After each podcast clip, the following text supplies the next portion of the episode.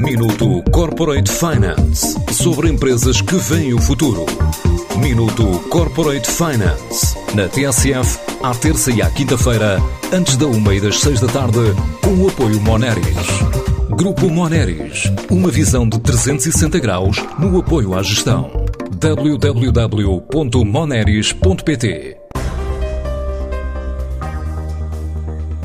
O Instituto Europeu de Inovação e Tecnologia está à procura de 20 startups mais inovadoras da Europa e até dia 17 deste mês, de dezembro, aceita as candidaturas de projetos disruptivos para tornar cidades europeias mais sustentáveis e inclusivas.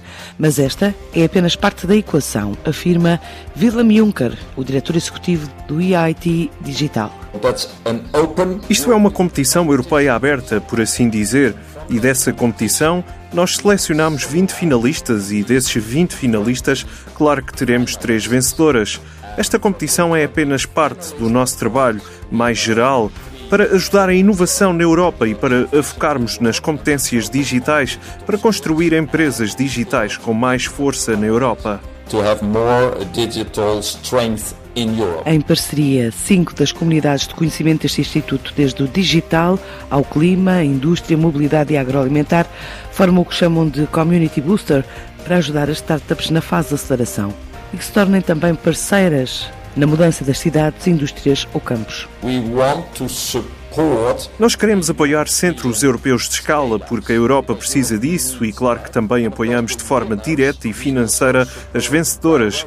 Ajuda vinda do nosso acelerador que, com as nossas ferramentas de suporte, temos trazido para esses centros de escala europeus e, mais especificamente, pela nossa equipa de aceleradores. Para já, as selecionadas recebem apoio no valor de 50 mil euros para acelerar negócios, desde que as ideias entrem numa das três dimensões: sustentabilidade, objetivos climáticos, circularidade, poluição zero e biodiversidade. Numa Europa em que todos os Estados-membros e instituições trabalham para colocar o continente no ritmo digital da América ou da Ásia.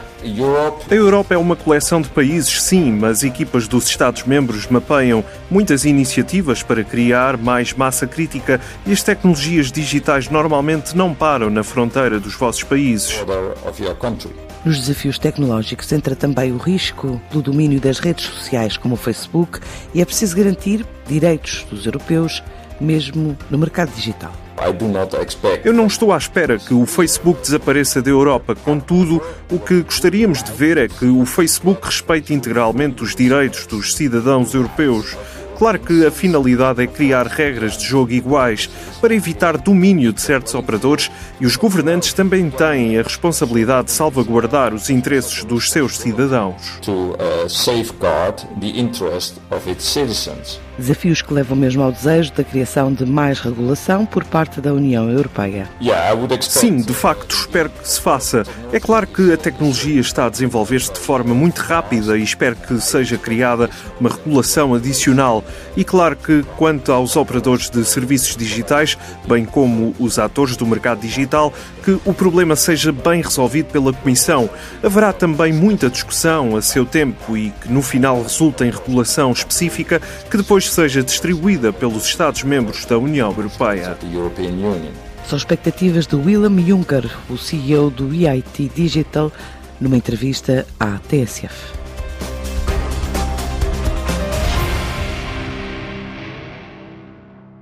Minuto Corporate Finance sobre empresas que veem o futuro.